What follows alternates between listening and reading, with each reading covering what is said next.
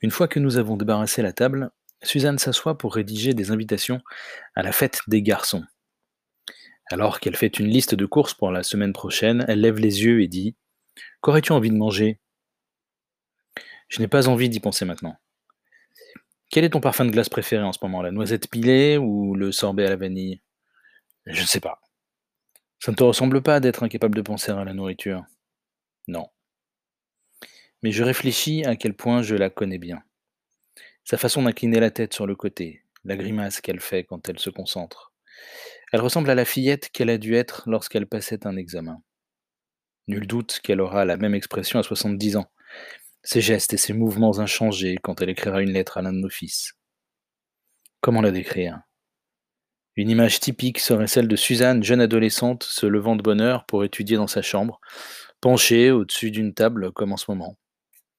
Elle se prépare pour l'école, fait ses sandwichs et quitte la maison tandis que ses parents dorment encore.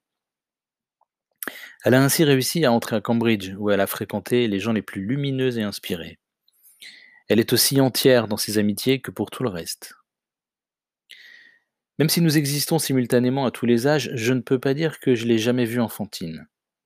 C'est une femme efficace, organisée. Nos frigos et nos congélos débordent de soupes et de légumes. Les fleurs et les buissons du jardin sont étiquetés. Les vêtements des enfants sont lavés, repassés et pliés. Il y a chaque jour des livraisons de journaux, de livres, d'alcool, de nourriture et souvent de meubles. Notre allée est une sorte d'autoroute pour les sociétés de services. Il y a aussi des gens qui viennent nettoyer la maison, repasser les vêtements, s'occuper du jardin et tailler les arbres, ainsi que des nounous, des babysitters, des répétiteurs, des jeunes gens pair, sans parler des masseurs, décorateurs, acupuncteurs, conseillers financiers, professeurs de piano, comptables, sans oublier quelques dealers et les gens qui organisent tout ce que je viens de mentionner, ainsi que ce qui suit. Quand les nombreux gadgets cessent de fonctionner, des hommes viennent les réparer à raison d'un homme par gadget. Les instructions de la semaine sont griffonnées à la craie sur une ardoise, parfois soulignées d'un trait. Suzanne pense en permanence à l'amélioration de la maison. Elle aussi défend de fortes opinions, des avis réfléchis sur le dernier film ou le dernier disque. Au lit, elle lit des manuels de cuisine. Originaire de la petite bourgeoisie de banlieue, où pauvreté et prétention vont de pair, je comprends maintenant le sort enviable de la bonne bourgeoisie et dans quel cocon protégé ils habitent. Ils restent discrets là-dessus, et avec raison. Ils se sentent coupables, aussi, mais en toute chose ils s'assurent d'avoir le meilleur, ça oui. Comme dans tous les autres secteurs d'activité, dans le mariage se développe bientôt une division du travail acceptée par les parties en présence, ainsi qu'une sorte de code d'habitude. Mais dans un couple, nous ne sommes jamais certains que nous jouons selon les mêmes règles ou même qu'elles n'ont pas changé pendant la nuit sans que l'autre en ait été informé. J'aime à me croire incapable dans tous ces domaines pratiques où elle excelle si brillamment, mais je lui envie ses talents, et j'aimerais en posséder la moitié. Au prix de ma faiblesse imaginaire, je lui permets de se sentir forte. Si j'étais trop fort et capable, je n'aurais pas besoin d'elle, et nous devrions nous séparer. Suzanne est trop prudente pour désirer beaucoup de pouvoir, mais au bureau, elle est claire et précise. Elle n'a aucun mal à convaincre des gens moins assurés qu'ils sont inefficaces. Elle ne sait pas comment les protéger contre sa propre détermination et sa vigueur, et elle ne comprend pas comment je peux envisager le point de vue opposé. Après tout, elle est plus intelligente que ses collègues, et elle a travaillé plus dur. Comme de nombreuses filles bien élevées et polies, elle aime plaire, non qu'elle soit incapable de cruauté, car elle tient comme il se doit à dissimuler ses points faibles. L'ambition sans imagination est toujours bancale. Contrairement à moi, elle ne s'étonne pas en permanence de la profondeur et des splendeurs de son esprit. Pour elle, toute connaissance de soi, même intéressante, relève de la complaisance. La gamme de ses sentiments est limitée. Elle aurait honte de laisser transparaître ses humeurs. Moyennant quoi, avec raison, elle se cache presque tout le temps. Je vais dire une chose curieuse. Parce qu'elle n'a jamais été ni déçue ni amère, sa propre existence ne l'a jamais atterrée, Suzanne ne sombrera jamais dans le chaos intérieur. Elle n'a pas changé. Mais pour que tout continue de fonctionner autour d'elle, Suzanne est parfois stricte et cassante. Elle arbore alors une carapace dure et dépourvue de charme. Elle n'aime ni la faiblesse ni la sympathie. Il faut faire attention avec elle. Elle pleure rarement, mais prend feu aisément. Elle manifeste aussi un attachement curieux pour l'aristocratie mineure et, quand elles s'y sont autorisées, majeure. Un zeste de snobisme ne me gêne pas, de même qu'on ne peut rien reprocher à des formes de vanité plus poignantes. Elles sont amusantes. Mais elle a un penchant certain pour quiconque est affublé d'un titre, comme certaines filles sortiront seulement avec des batteurs plutôt que, disons, des bassistes. Je trouve stupéfiant cet attachement à une classe qui est non seulement en train de pourrir, mais aussi parfaitement inintéressante. Il faut bien sûr tolérer chez autrui toutes sortes d'attitudes irritantes, mais que dire des occasions où l'on ne comprend strictement rien à l'autre? Je peux la faire rire quand je suis d'humeur, surtout à ses dépenses qui est une forme d'humour, parce que quelque chose en elle a été reconnu. Elle envie mon insouciance, je crois. Je ne suis pas sûr de savoir quelle autre fonction je remplis, même si j'ai toujours été intensément sollicité par elle. Comme j'ai eu une mère que je dérangeais plus qu'autre chose, une femme que je ne pouvais ni soigner ni distraire, devenir une nécessité m'a plu. Mais j'ai été bousculé et malmené parce que je ne connaissais pas mon propre esprit, parce que je suis le fil des choses et demain matin nous nous, nous, nous embrasserons et nous séparerons. Au fait, oublions le baiser. Je crains la solitude et je crains les autres. Je crains. Pardon? Dis-je. Suzanne parle, elle me demande d'aller chercher mon journal intime. Pourquoi? Dis-je. Pourquoi? Fais-le. Si ça ne te dérange pas, contente-toi d'aller le chercher. Ne me parle pas sur ce ton, tu es tellement dur.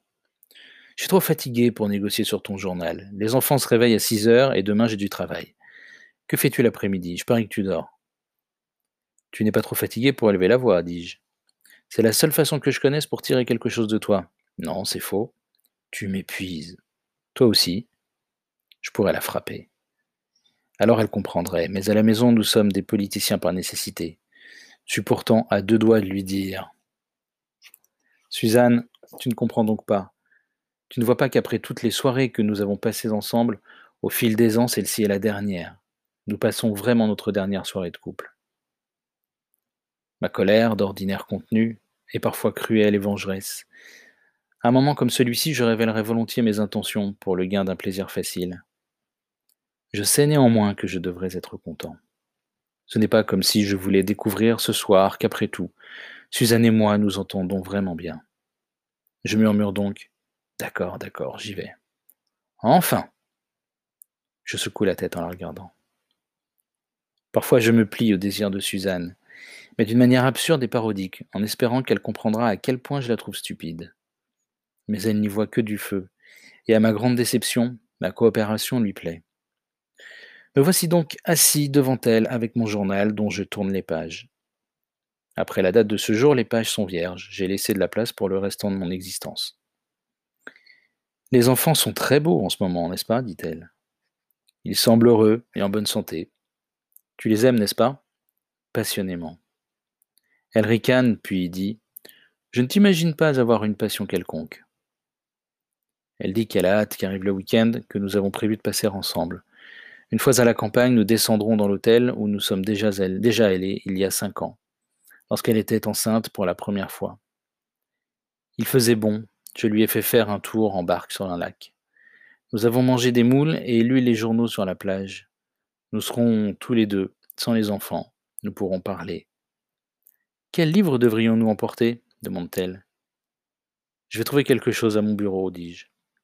Ça nous fera du bien de nous reposer. Je sens que la situation s'est dégradée ici. Tu crois? Tu es lugubre. Tu ne fais aucun effort. Mais nous pourrons parler d'un tas de choses. Quelle chose? De tout ça, dit-elle avec un grand geste des mains. Je crois que nous en avons besoin. Elle retrouve le contrôle d'elle-même. Elle a remarqué, dit-elle, l'existence de parcours historiques et de châteaux dans le voisinage. Au fait, s'il te plaît, fait-elle bientôt, cette fois-ci n'oublie pas ton appareil photo. J'essaierai. Tu veux donc pas prendre de photo, la moindre photo de moi, n'est-ce pas? Si, ça m'arrive. Non, dit-elle, c'est faux. Tu ne me le proposes jamais. Non, je ne le propose pas. Mais c'est horrible, tu devrais en avoir une sur ton bureau, comme moi de toi. La photographie ne m'intéresse pas, dis-je, et puis tu n'es pas aussi vaniteuse que moi. C'est vrai, J'arpente la pièce d'un pas agité, mon verre à la main. Elle ne, remarque rien de particulier. Pour elle, c'est une soirée comme une autre. La peur est une chose que je reconnais. Mon enfance a encore un goût de peur. Des heures, des jours et des mois de peur. Peur des parents, oncles et tantes, des curés, des policiers et des professeurs, peur d'être roué de coups, maltraité et insulté par les autres enfants.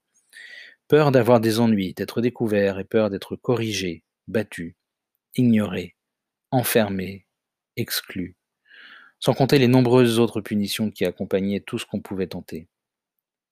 Il y a aussi la peur de ce qu'on voulait, détestait et désirait, la peur de sa propre colère, la peur des représailles et de l'annihilation. Il y a l'habitude, la convention et la moralité, aussi bien que la peur de ce qu'on va peut-être devenir. Il n'est pas surprenant que l'on s'habitue à faire ce qu'on vous dit de faire, tout en s'aménageant une zone de sécurité à l'intérieur de soi et en menant une vie secrète. Voilà peut-être pourquoi les histoires d'espions et de double vie sont si fascinantes, que quiconque puisse accomplir un acte vraiment personnel relève sans doute du miracle. Je remarque qu'elle me parle de nouveau. Au fait, Victor a téléphoné. Ah bon, il a laissé un message? Il voulait savoir quand tu venais. Elle me regarde. D'accord, dis-je, merci. Après un silence, elle reprend. Pourquoi ne vois-tu pas davantage de gens? Je veux dire, des gens bien, pas simplement Victor. Je ne supporte pas la distraction, dis-je. Ma vie intérieure m'occupe trop. Je devrais ajouter ceci. J'ai bien assez de voix qu'il faut que j'écoute en moi. Je ne parviens pas à comprendre ce qui te préoccupe tant, dit-elle. Puis elle éclate de rire. Tu n'as pas beaucoup mangé, tu flottes dans ton pantalon. Tu es à deux doigts de le perdre, à croire que tu fais de l'aérobic tous les matins. Pardon? Pardon, ne dis pas pardon. Tu parais ridicule. Je le suis parfois. Elle grogne. Quelques secondes plus tard, elle se lève. Mets la vaisselle dans la machine, dit-elle. Ne la laisse pas sur l'évier en attendant que je la lave moi-même. Je la mettrai dans la machine quand je voudrais. Ce qui signifie jamais. Puis elle ajoute Est-ce que tu montes? Je la dévisage avec intérêt, en m'interrogeant sur les éventuels sous-entendus sexuels de sa question. Nous n'avons pas baisé depuis plus d'un mois, à moins qu'elle ne veuille que nous lisions côte à côte. Mais je n'ai pas la moindre envie de me déshabiller juste pour un livre. Dans un moment, dis-je, tu es tellement énervé. Ah bon? C'est ton âge. Ça doit être ça. Lorsque j'étais enfant, les adultes me disaient la même chose. C'est seulement une période à passer. Pour certaines personnes, les bouddhistes, je crois, la vie est seulement une période à passer.